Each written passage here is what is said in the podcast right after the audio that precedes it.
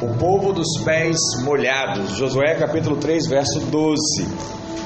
Diz assim a palavra do Senhor: Tomai, pois, agora doze homens das tribos de Israel, um de cada tribo, porque há de acontecer que, assim que as plantas dos pés dos sacerdotes que levam a arca do Senhor, o Senhor de toda a terra, pousem nas águas do Jordão, serão elas cortadas, a saber, as que vêm de cima e se amontoarão. Vamos orar, Pai, em nome de Jesus. Colocamos o nosso coração e a nossa vida diante de Ti.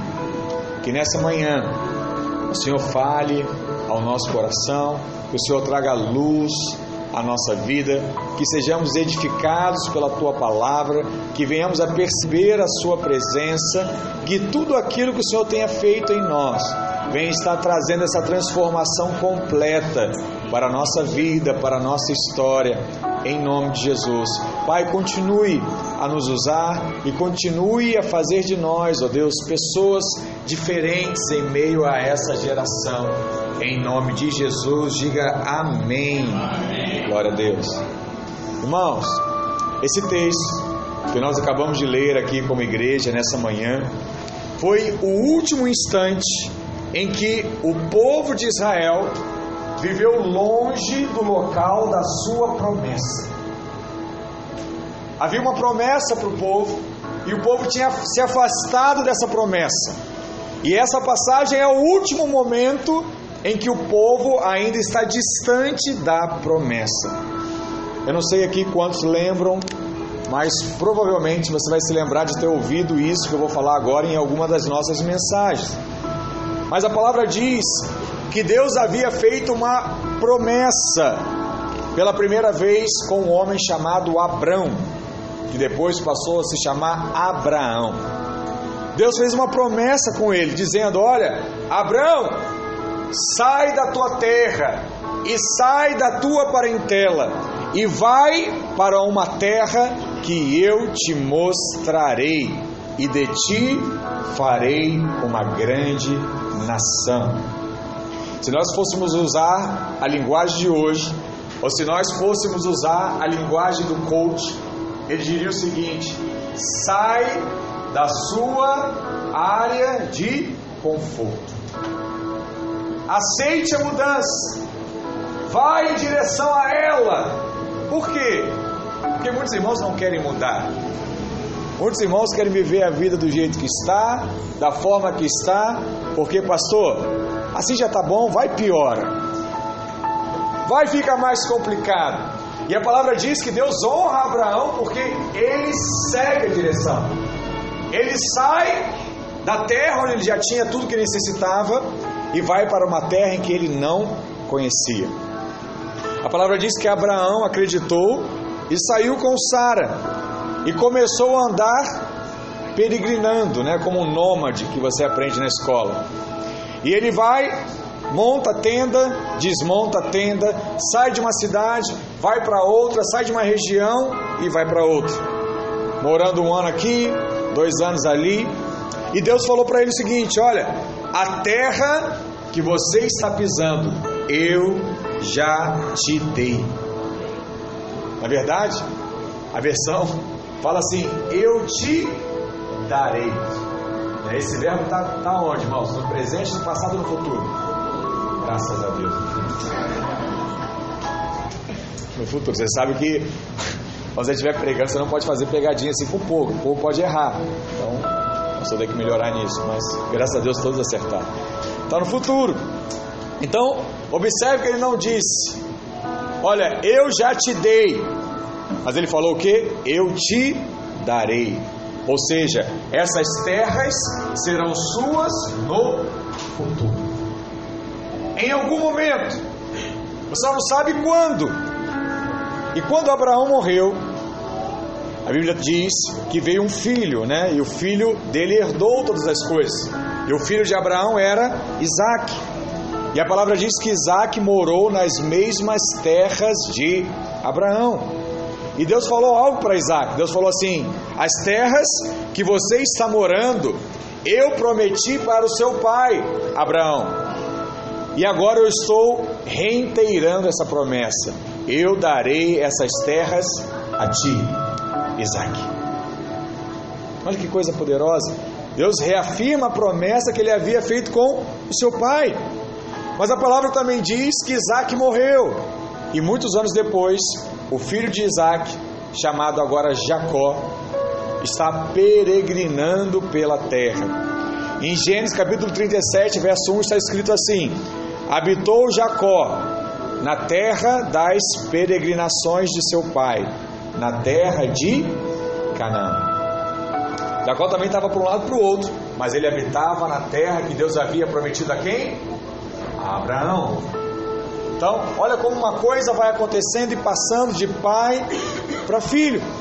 E Deus vem até Jacó e diz para ele assim: Olha, as terras, Jacó, que você está pisando, são as terras que eu vou dar para a sua descendência. Eu vou dar. Vai chegar um momento que a sua descendência vai receber toda essa terra. Só que há uma mudança.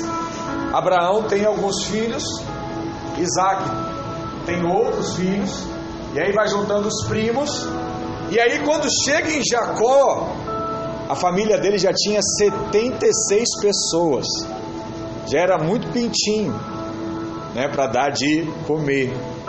E a Bíblia diz que chega um tempo de fome, em que Jacó vai para o Egito, mora no Egito e morre no Egito.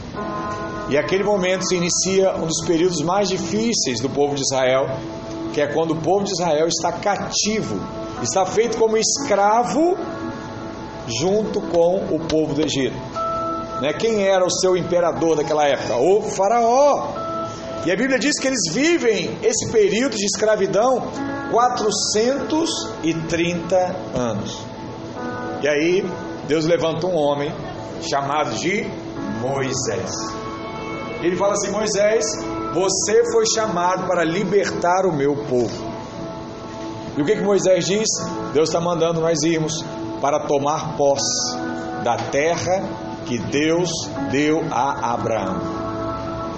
Havia uma promessa e nós vamos tomar posse dessa promessa. Se nós continuarmos a história aqui, você vai se lembrar que o povo sai do Egito, caminha pelo deserto, 40 anos, e quando chega nas, na fronteira das terras, daquela peregrinação, Moisés sobe ao monte, ele olha para a terra, os seus olhos se enchem de lágrimas. E a palavra diz que Moisés viu a terra, desceu e avistou a Israel.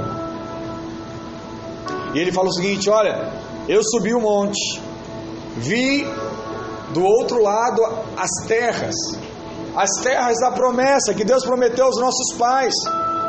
Estamos na fronteira, pessoal. Está chegando a hora de tomarmos posse dessa terra que foi para nós prometida. Moisés chama doze homens, os seus discípulos, e diz: Ei pessoal, vão lá nessa terra e vão espiar. Vai lá ver o que, que tem nessa terra. Se é perigoso, se tem alimento, como será isso?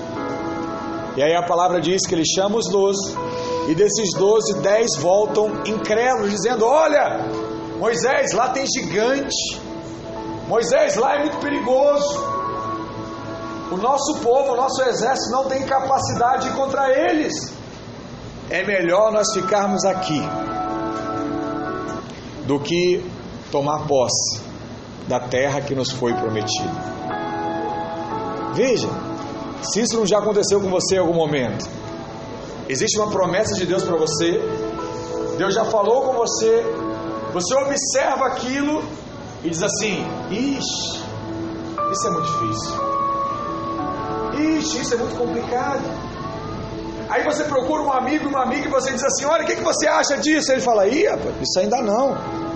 Fulano já tentou, Ciclano já tentou, eles não conseguiram. Você também não vai conseguir. Talvez você chegou aqui hoje e você fala assim, pastor, essa é minha história. Na verdade, isso é o que eu estou vivendo hoje. A palavra diz que por causa da incredulidade daqueles dez, todo o povo não alcançou a terra prometida. E pior, eles ficaram 40 anos dando voltas, até que toda aquela geração que negou a promessa morresse. E aqueles que eram crianças e não tiveram o poder de decisão cresceram. E esses sim iriam continuar a história, porque a promessa de Deus, ela não pode falhar. Se você não quiser, outro vai tomar posse dessa promessa. Deus ele sempre age assim.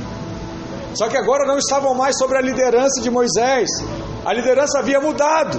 Quem era o líder agora? Josué.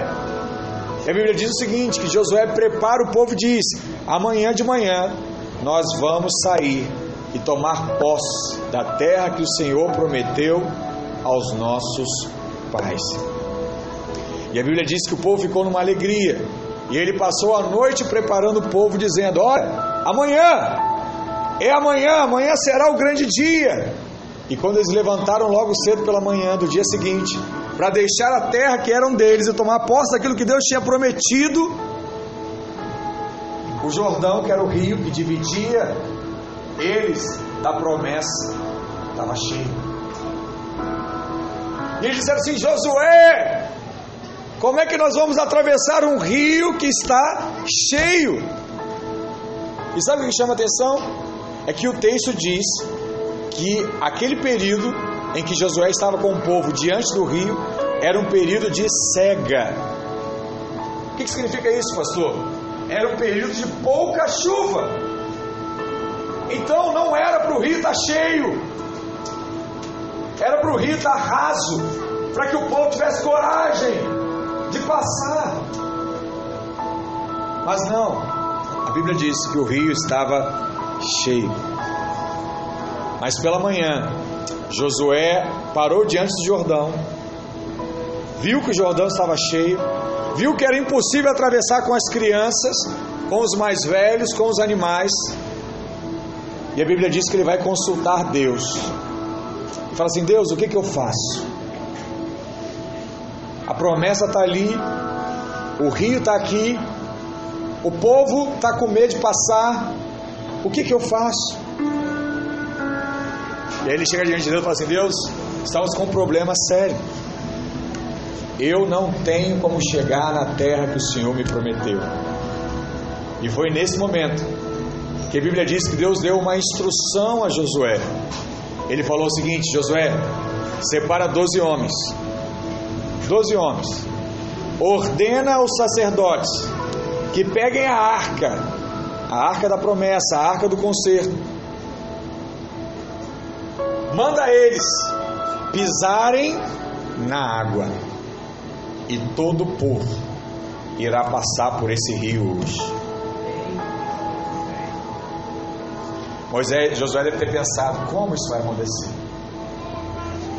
Mas quando ele pensou, o que ele deve ter lembrado? Do professor dele.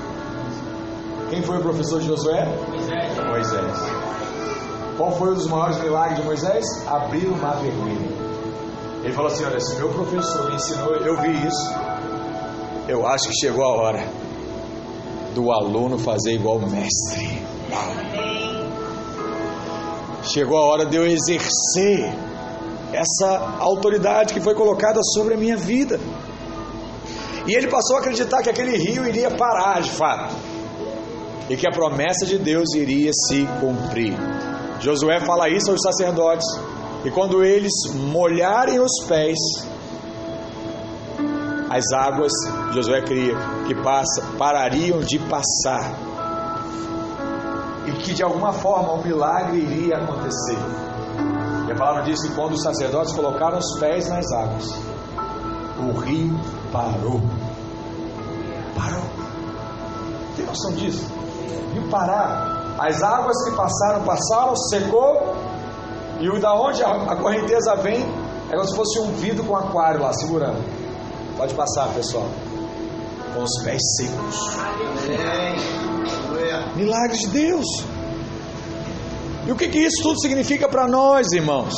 O que, que essa história tem a ver conosco hoje? Eu quero te ensinar algumas lições através desse texto, dessa história. Porque assim como Deus fez com Josué, Ele quer fazer com você hoje. Você está pronto para isso? Amém? Qual foi a primeira coisa que Josué aprendeu?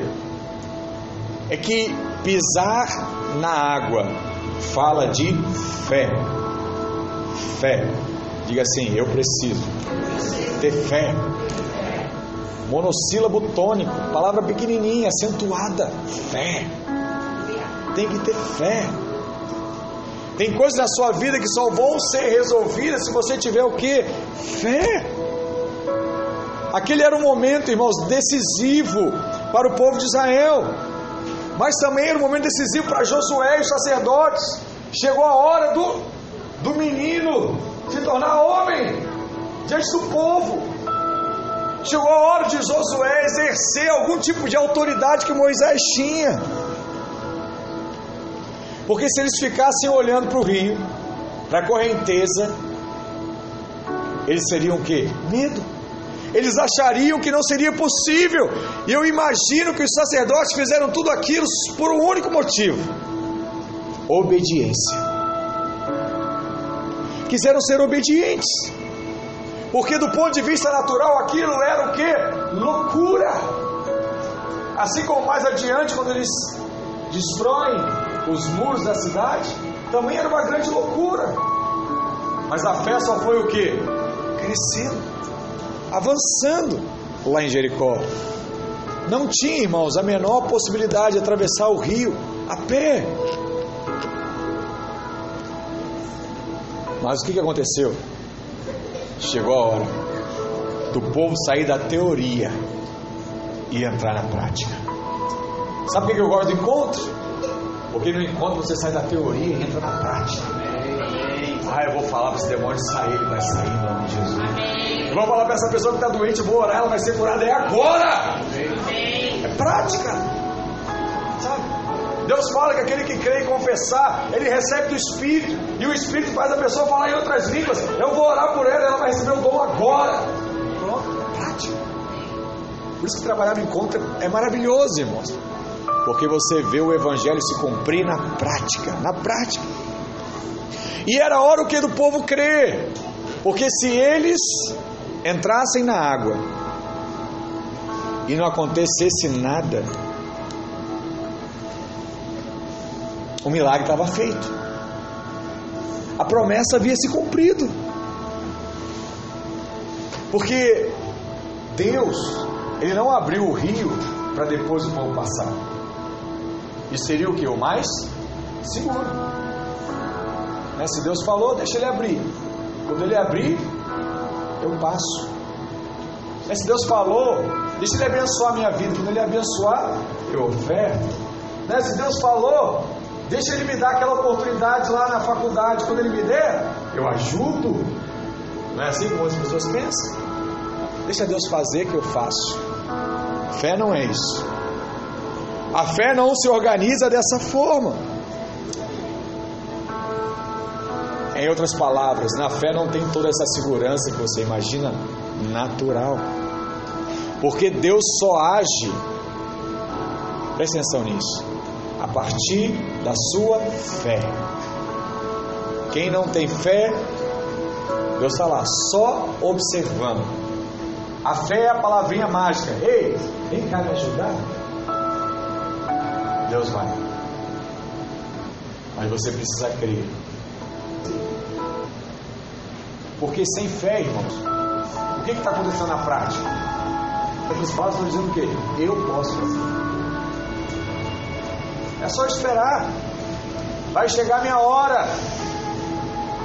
Se eu continuar me dedicando, eu vou conseguir. Verdade.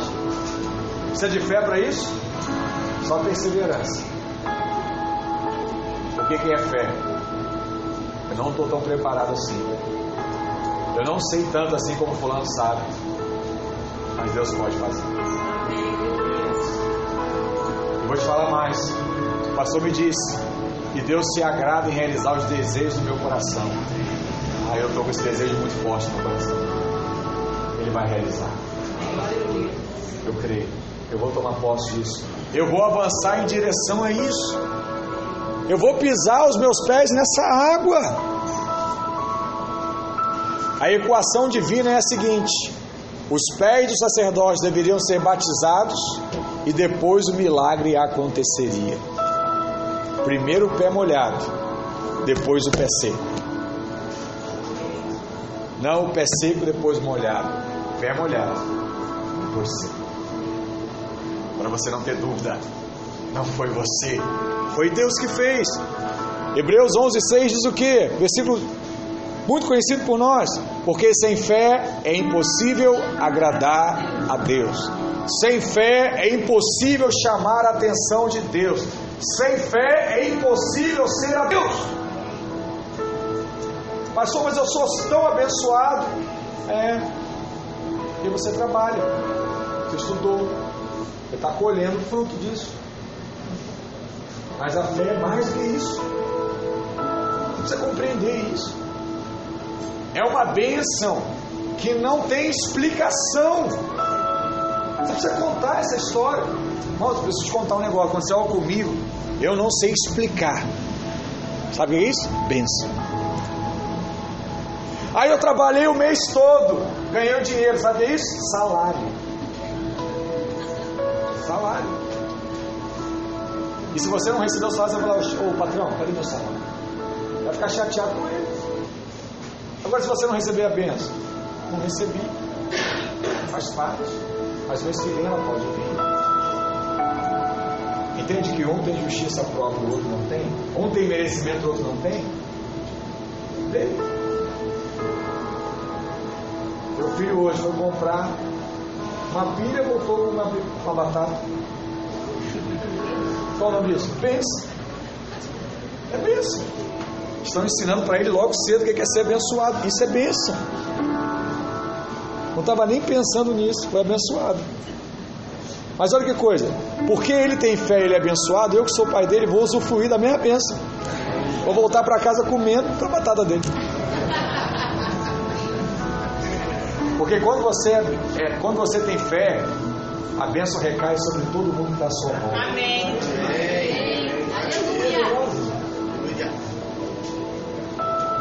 Poderosa. Tem só batata não, tem estresse também. É, já compartilhou, tá vendo? Tá perto é abençoado, é isso. Tá perto é abençoado. Ó, oh, eita. Então não estava tão perto, tem que estar tá mais perto. Mas eu te falar, filho. Ei, ei, acorda. Você precisa ter fé, porque esses são os sentimentos menos egoístas que existem. Porque quando você é abençoado e você não fez nada por aquilo, você fala assim, não tinha nem direito disso. Vem cá que eu quero abençoar a sua vida. É por isso que quem tem fé é muito generoso. Sabia disso? Sabia? Que os generosos são os que têm mais fé. Porque eles têm certeza que eles não fizeram por onde para receber. Então, o que recebeu, você não é meu. Vou compartilhar.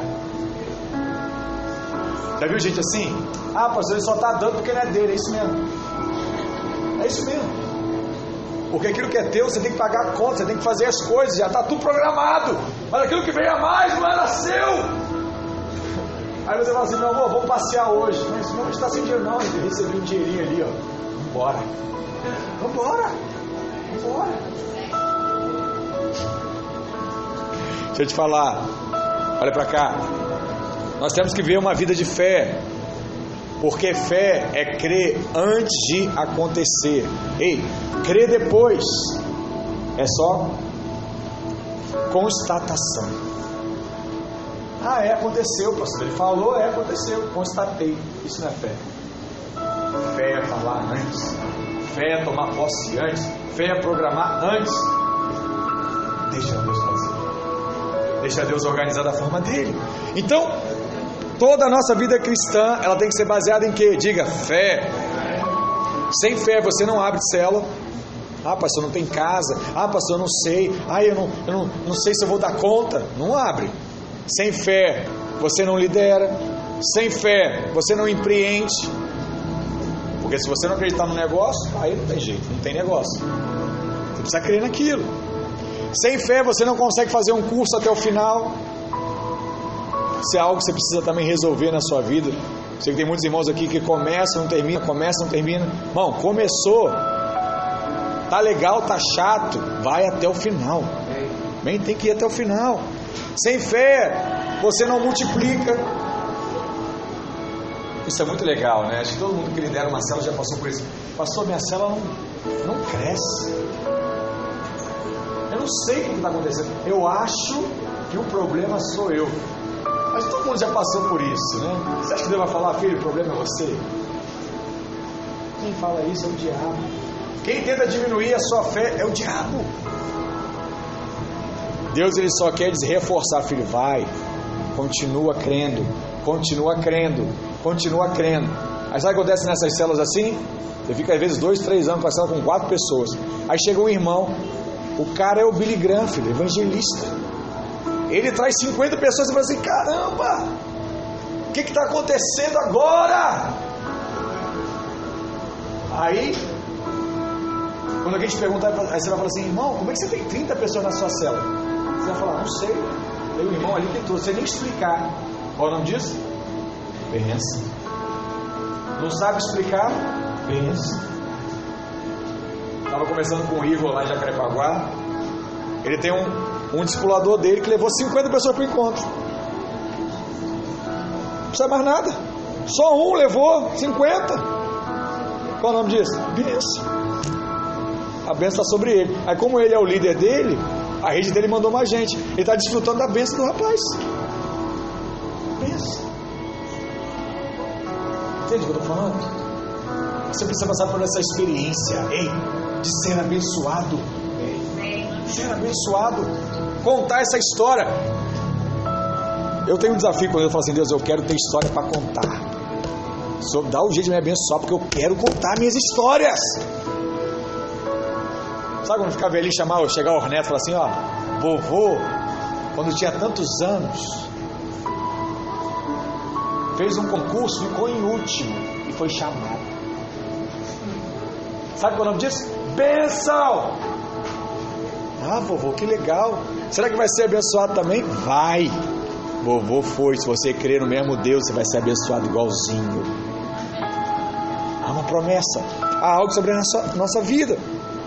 Você tem que ter fé, sabe para quê também? Para entregar os seus dízimos. Que isso, pastor? É, é. Como é que você vai entregar um dinheiro se você não sabe se vai dar para pagar tudo no mês? Como é que você vai entregar um dinheiro que você não tem tanta confiança assim na igreja, no pastor? Será? Só entrega o dízimo quem tem fé. Você precisa ter fé para ofertar. Creia que aquela bênção que você recebeu foi de Deus, não foi pelo seu merecimento. Se foi pelo seu merecimento, você vai pagar. Se foi pela bênção, você vai ofertar. O caminho é sempre esse. E você tem que ter fé, sabe para quê também? Para batizar. Só batiza quem tem fé. Porque foi o próprio Jesus que falou: quem crê e for batizado será o que? Salvo. A condição primordial para o batismo é o que? Ter fé. Crer de todo o coração. E muita gente tem essa atitude aqui de incredulidade em relação ao batismo. Eles falam assim, pastor, e se eu me batizar e não ficar firme? E se eu batizar e dá uma, tremedeira, dá uma tremedeira na perna quando para começar a tocar? Sabe? E se eu batizar e a minha língua começa a tremer quando eu vejo aquela escola devido redondo ao meu encontro? Sabe aquela bebida? Como é que vai ser, pastor? Quando me chamarem para festa, para balada, eu digo sim, eu digo não, eu digo sim, eu digo não. Ah, não dou conta ainda não, pastor. Eu estou em muitos altos e baixos ainda. Como é que funciona? Ou crê ou não crê. Porque se você não acreditar, quem é que entra no seu coração? A dúvida. E quando a dúvida entra, Deus para de agir. Logo no início do ministério, a Bíblia diz que Jesus também pisou na água. E quando ele desceu ao Jordão, ele desceu para ser batizado por João Batista. Mateus 3, verso 13 diz isso. Dirigiu-se Jesus da Galiléia para o Jordão, a fim de que João o batizasse. Coisa legal. Jesus não apenas ordenou o batismo, mas ele mesmo também foi batizado. Mas eu estou na dúvida ainda. Poxa, se Jesus batizou, não dá para ter dúvida mais. Batiza, sabe? Dá o seu nome, vai lá, tenha fé. Que fé? Onde é que entra a fé no batismo, irmãos? A fé no batismo é crer que Deus vai mudar esses hábitos que você acha que não vai conseguir mudar mais na sua vida. Isso é fé. Pastor, eu acho que eu não consigo. Já tentei, é, você tentou. Você foi no psicólogo, você foi no psiquiatra, você fez o cursinho, você pagou 5 mil lá na aula do coach, você fez tudo isso. Não mudou, pastor. Então, você já tentou de tudo. Deixa Deus mudar agora. Amém. Deixa Ele fazer. Deixa Ele te mostrar como é a forma correta quando você chama Ele para habitar em você, e no tempo dele e no seu tempo, Ele vai mudando área por área da sua vida. Por isso que o batismo ele é um ato de fé. Fé que você foi salvo, fé que você é a nova criatura e fé que a sua vida mudou e que você não vai retroceder mais. Não vai. Quando você ficar aqui, eu vou falar isso para você, filho, você não vai retroceder. Vambora! O pastor Ricardo fala, calça o tênis, vambora! Vamos correr! Vamos acelerar! Chegou o tempo da promessa de Deus sobre a nossa vida. Quantos já pisaram a água do batismo aqui? Diga amém. Amém? Quantos vão pisar ainda? Diga aleluia. Chegando a hora, aleluia. Ô oh, festa boa, é festa de batismo, né, Marcelo? Festa boa batismo. Última semana e na outra já é ceia, já vai batizar, já vai ceiar, aleluia. Glória a Deus, tem que fazer até um negócio diferente aqui, né? Ceia, festa, alegria. Poder de Deus. Segundo, pisar na água fala também de posicionamento. Diga para o irmão que está ao seu lado, é hora de posicionar. A Bíblia nos revela lá em João 13, aquela passagem que fala sobre a última ceia de Jesus. E nessa ceia, Jesus faz um ato muito interessante. A Bíblia diz que ele lava os pés dos discípulos. Só que os discípulos não queriam deixar Jesus lavar os seus pés. Olha o que diz lá, João 13, verso 2. povo está agitado ali hoje, estaria com sono, mas. João 13, verso 2.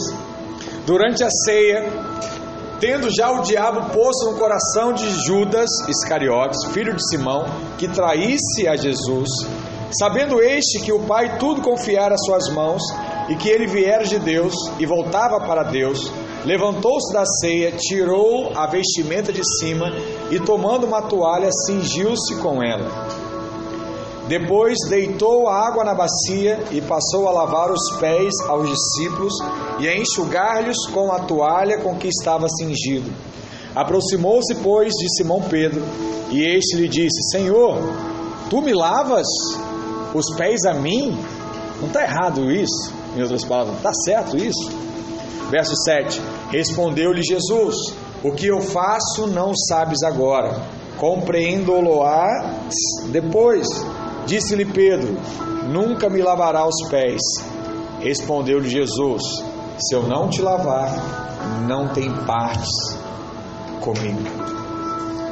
Observe que quando chegou a vez de Pedro, ele não queria deixar Jesus lavar os seus pés. E Jesus foi bem duro com ele. Na verdade, Jesus foi duro com Pedro algumas vezes.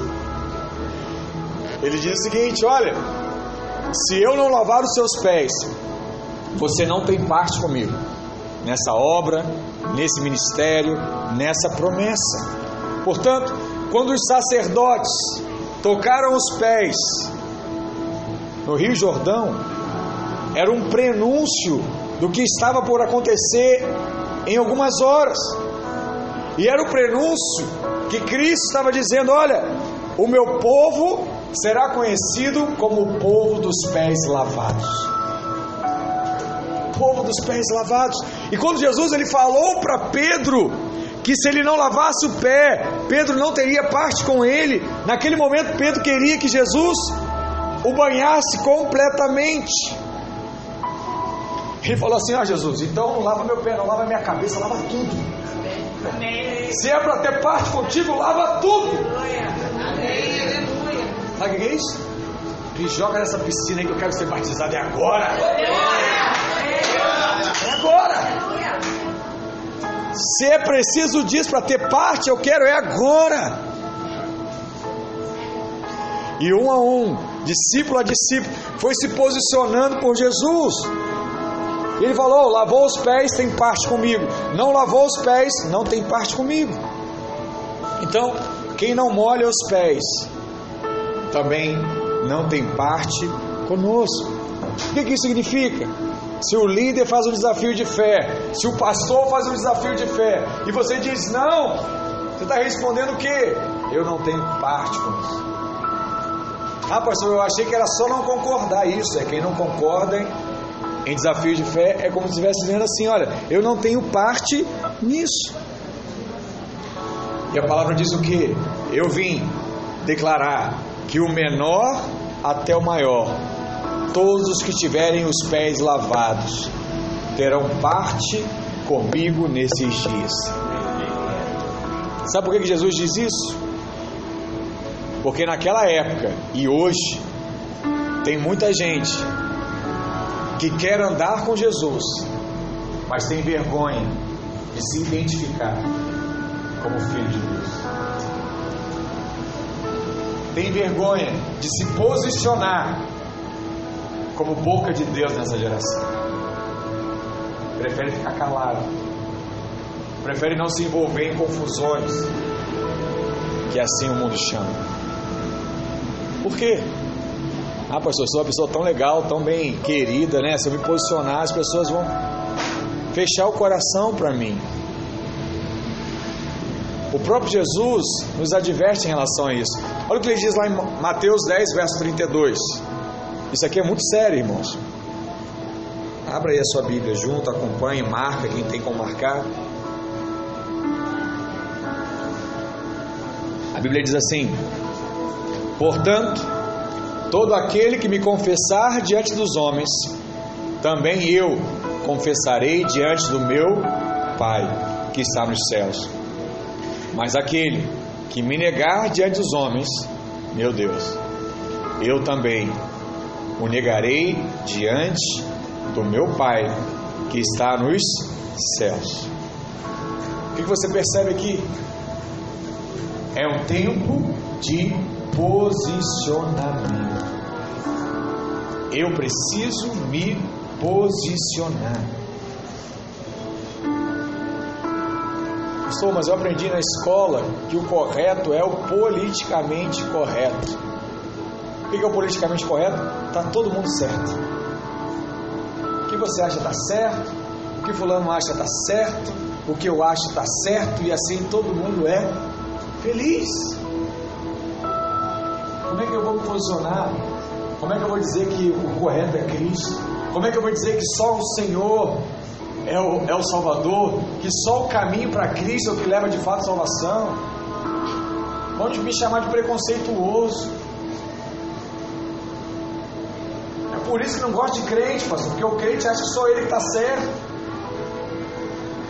Quem já ouviu isso um momento? Precisa levantar a mão. Te falar, tá difícil ser crente hoje.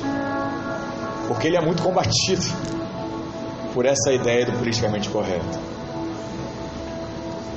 Mas sabe por que, que o judeu é tão rico e próspero até hoje? Porque ele continua dizendo: Eu sou filho de Abraão. Alguém pergunta assim para ele: Por que, que você está com tanto dinheiro? Ué, a promessa está sobre mim.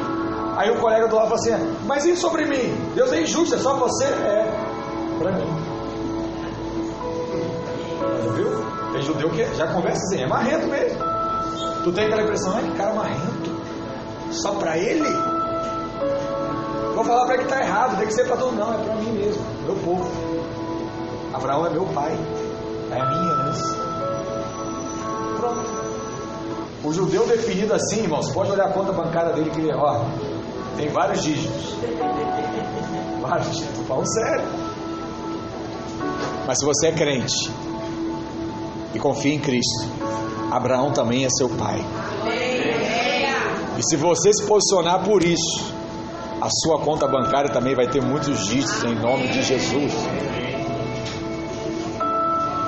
E aqueles dígitos que você não tem como comprovar, que a Receita vai te ligar e falar assim: o que está acontecendo aí com a sua movimentação bancária? O que, que houve aí? Fizeram um pix para você aí de 100 mil reais. Que negócio é esse aí? Nem três anos de trabalho paga isso. Que negócio é esse? Eu não sei. Eu até liguei pro, eu até liguei pro banco e o banco não soube me explicar, pastor.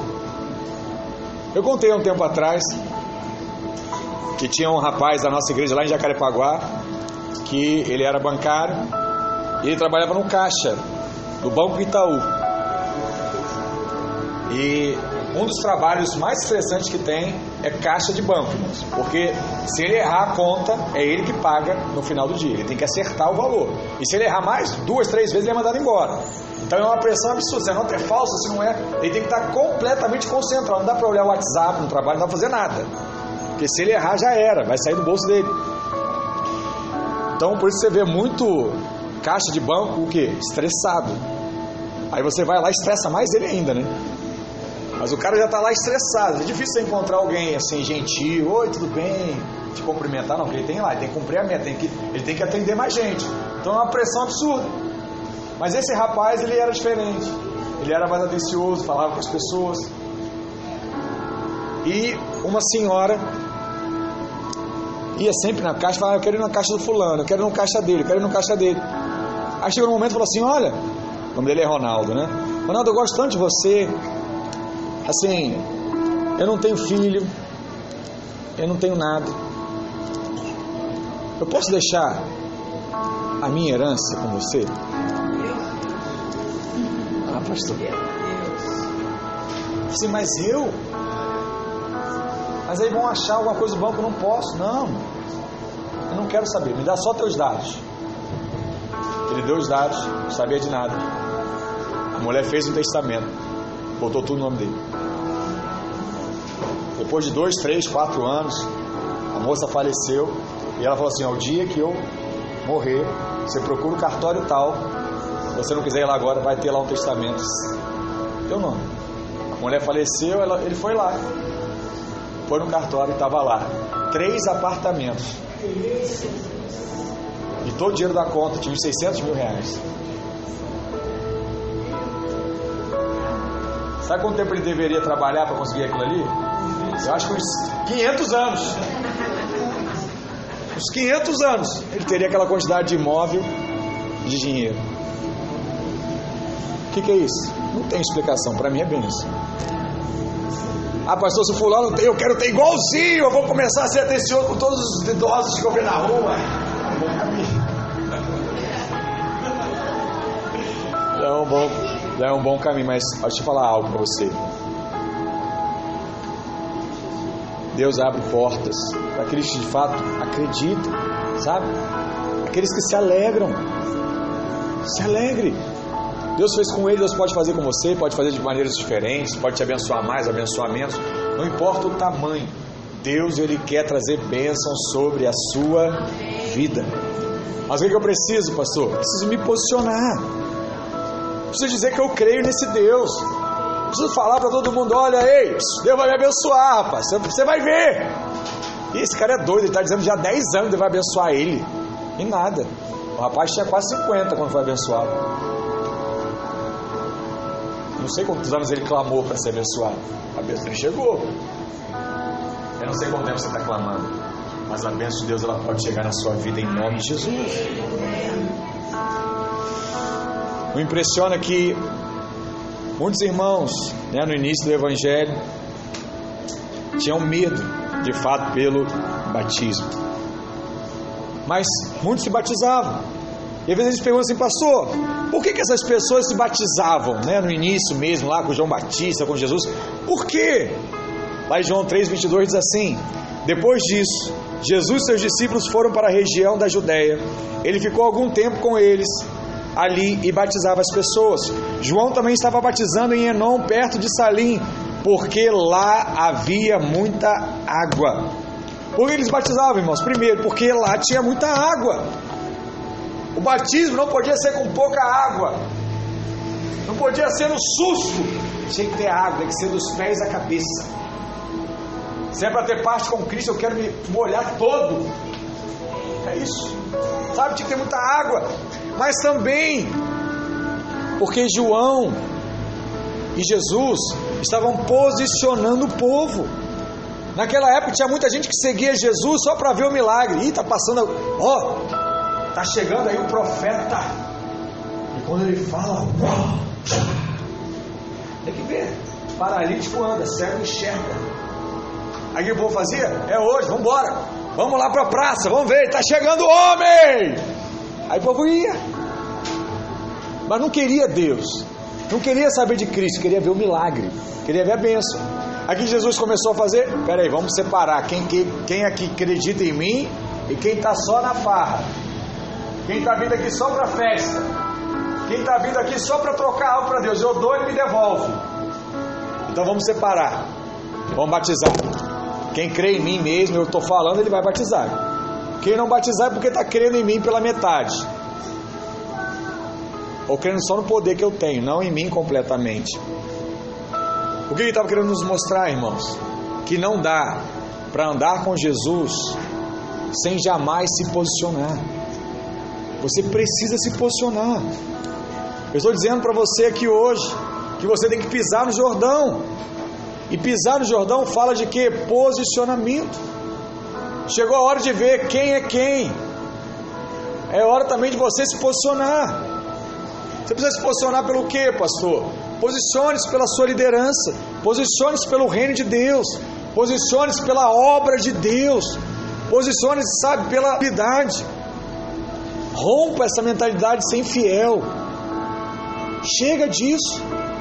Às vezes já está tantos anos na igreja e fala assim, ah, pastor, não consigo acreditar ainda na igreja. Para com isso. Você vai ficar o quê? Dez anos nessa crise?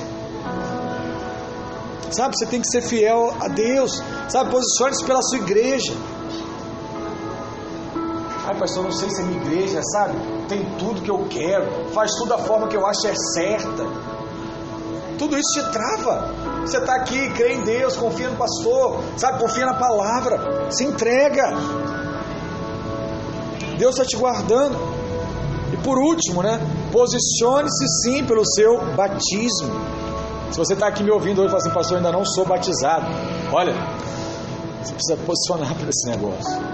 Essa palavra tem que falar com você de alguma forma. Nós somos da fé, por isso a expressão da nossa fé nos faz pisar, pelo menos, nas águas do batismo. Pelo menos. É o início de tudo. Quantos de fato creem e estão dispostos a pisar as águas do Jordão, ter os seus pés molhados. Amém? Você precisa disso. E por último, pisar na água fala de conquista. Talvez alguém pergunte: o que tem a ver, pastor, a passagem do Jordão com as conquistas na nossa vida hoje? Muita coisa, muita coisa. É mais ou menos assim: a bênção está logo do outro lado do rio. Está logo ali. Só falta atravessar. Você viu aquela, aquelas, aquelas artes, né? É um, é um tema muito comum de um escavador procurando ouro. Aí começa a cavar um buraco, começa a cavar um buraco, cava, cava, cava, cava, cava, cava. Aí faz um buraco gigante. Aí quando o ouro está ali a 10 metros, ele desiste. Aí fala, ah, aqui não tem ouro nessa mina não, eu vou embora. Vou procurar em outra. Já viram essa imagem alguma vez? Ou algo parecido? Sabe o que acontece, irmãos? Quando você rejeita a benção, o buraco ficou o que lá? Prontinho, ficou? Aí veio o outro que tem fé, não fez força nenhuma. Ele falou: ah, tem uma mina parada aqui, deixa eu ir lá, meu amor, deixa eu ver o que, que tem lá. Aí ele pega lá e escava um minuto e ouro! Achei ouro. O homem ficou 10 anos cavando buraco. Na hora de chegar no ouro, ele desistiu. O outro cavou 5 minutos e pegou o ouro. E disseram: injusto, injusto. Não, não é injusto. A pessoa desistiu de acreditar. E vou te falar, isso é muito ligado conosco. A bênção talvez está 10 metros. Qual é o meu papel como pastor? Irmão, pelo amor de Deus, não desiste. Não desiste. Porque a sua conquista é minha conquista. Se você for abençoado, eu vou desfrutar dessa bênção com você, porque eu estou do seu lado, ó, ombrando contigo. Eu sei.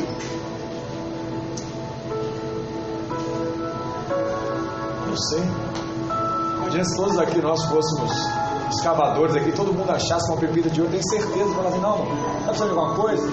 Aleluia. Eu estava com dois reais na conta, agora eu estou com um milhão.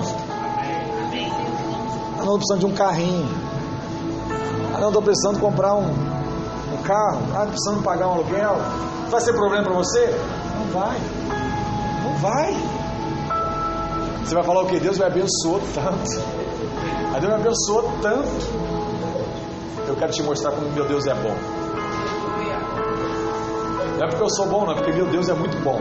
Eu quero te mostrar que Ele é bom. Nós temos uma promessa aqui para Copacabana, né, irmã Mariluz? Nós seremos a igreja mais próspera da nossa cidade.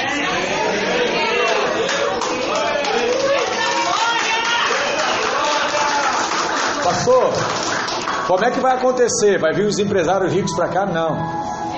Os empresários já estão aqui. Você vai enriquecer a tal ponto. Ouça. Você vai enriquecer a tal ponto que a gente nunca mais vai ter um desempregado na nossa igreja. Porque o dia que tiver, você vai contratar. Nós seremos conhecidos como uma igreja que emprega. Mas tem gente que vai pensar, ah, vou vir para a videira por quê? Não, porque eu preciso de emprego, pode vir. Não tem gente que vem por causa do relacionamento. É, vai, é, vai ser mais um motivo você vir. Ó. Lá, pode ir lá. Aí o cara não olha nem teu currículo. Ele vai, vem, bora. Prosperidade. Vai sobrar na sua casa em nome de Jesus. Em nome de Jesus. Mas o que você precisa? Não desistir da sua conquista. De um lado você tem a correnteza do Jordão descendo, ribanceira abaixo. Do outro você tem a promessa de Deus. Coloca o pé na água e deixa Deus fazer o milagre em nome de Jesus. É nessa hora que a gente tem que decidir se vamos avançar ou não. É nessa hora. Ah, pastor. Meu líder pediu para fazer a célula hoje. Eu não sei se eu dou conta. Ei, bota o pé na água e fala, abre a sua boca, rapaz. Deixa, deixa entrar. Aleluia. Sabe o que acontece? No final, e pastor, foi até mais fácil que eu imaginava. É. Porque não é você, é Deus, rapaz. Agora você decorou o texto. Pastor, decorei o suprimento. Eu fiquei três semanas me preparando, sabe? Eu fiz quatro semanas de jejum. Eu fiquei sete horas sem dormir da minha noite. E aí eu fui. Quando chegou lá, você não acredita, pastor? Deu branco. É, é assim mesmo. Quando é você, dá branco. Quando é Deus, você não sabe nem o que você está falando. Tem dia que é assim, né? eu estou pregando e falei, pô, hoje não foi tão bom. Sempre que eu acho que não foi bom, eu recebo várias mensagens. Pastor, que palavra? Eu falei, ah, não é possível. Então, você está me testando, né? Aí eu falei assim, não, é só para te mostrar, filho, que não é você, tá? Eu entendi, entendi, entendi. Assim é a nossa vida. Deus é tão bom. Oh Deus, tão bom. Ele quer liberar essa conquista sobre a sua vida. Sabe? Tem muita gente que vai na praia e só fica na areia. Não quer nem molhar o pé. Olha o dedo acusador. Mas irmãos, pisar na, na água da praia não diz nada, né? Pisar ou não pisar. Mas isso espiritualmente é algo terrível. Sabe, você ir e parar, só contemplar, mas não experimentar. Você precisa ter isso no seu coração. Talvez você está no nível da contemplação. Olha aqui, oceano lindo, que mar maravilhoso, mas a água está gelada.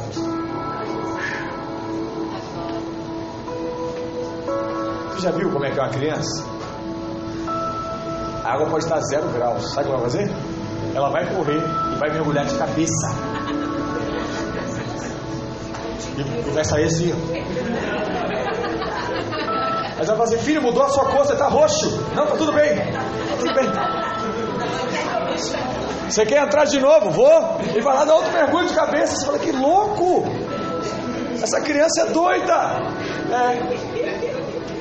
Assim é você quando você mergulha na promessa de Deus. A pessoa vai olhar para você assim, você vai estar lá.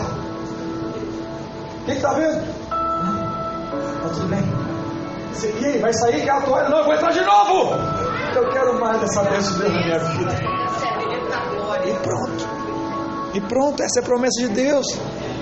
Tem coisas na sua vida que você só vai conquistar quando você botar o seu pé na água.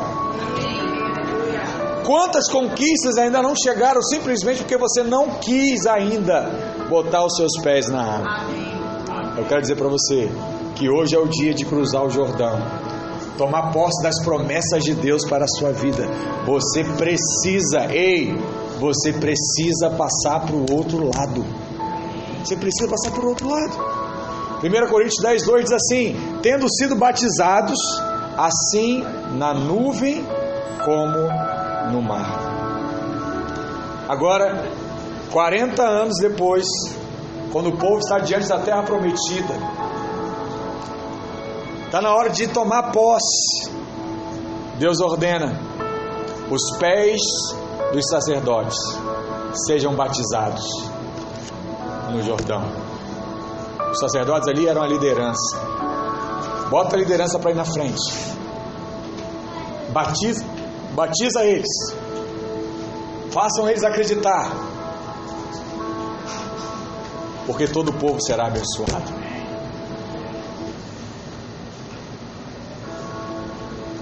Vou te falar, hein? Deus vai abençoar muita gente aqui. Mas ele vai começar pelos líderes. Porque você é melhor porque se você for abençoar, o povo vai vir, Ih, meu líder está sendo abençoado. Eu quero esse negócio aí. Como é que é? De passar na cabeça? É de pintar? Como é que você faz para ser tão abençoado? Aí você vai falar, não, não é nada disso não, é só crer em Jesus, vem comigo. Vem comigo, eu vou te mostrar o caminho.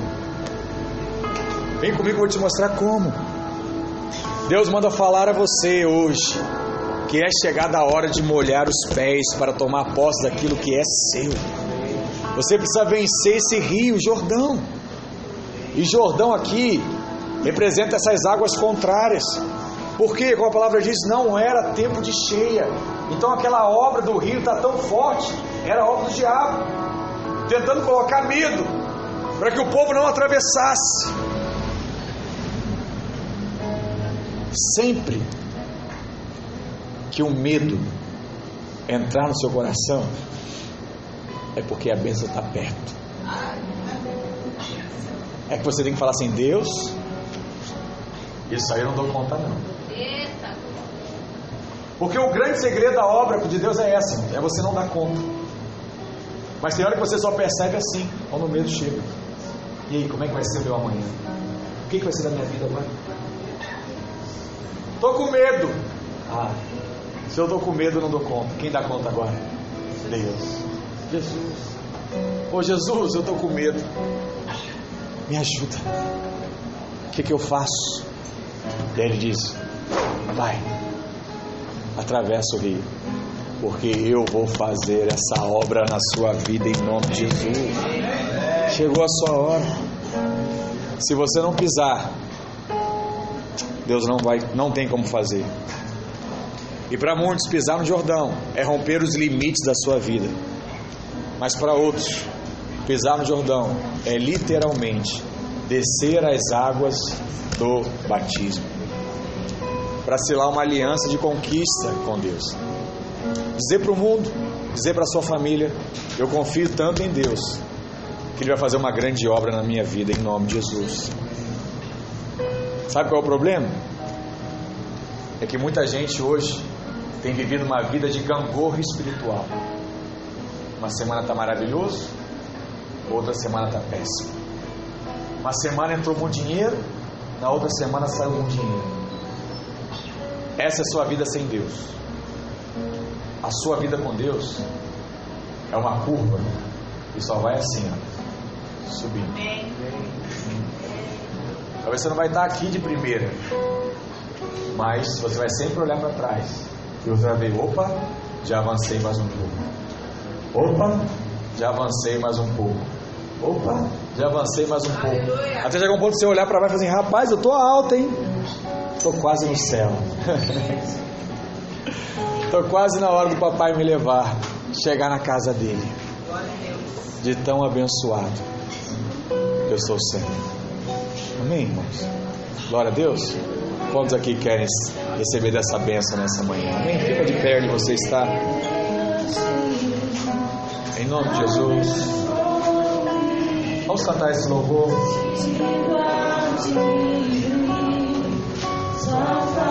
Sobre seu rosto e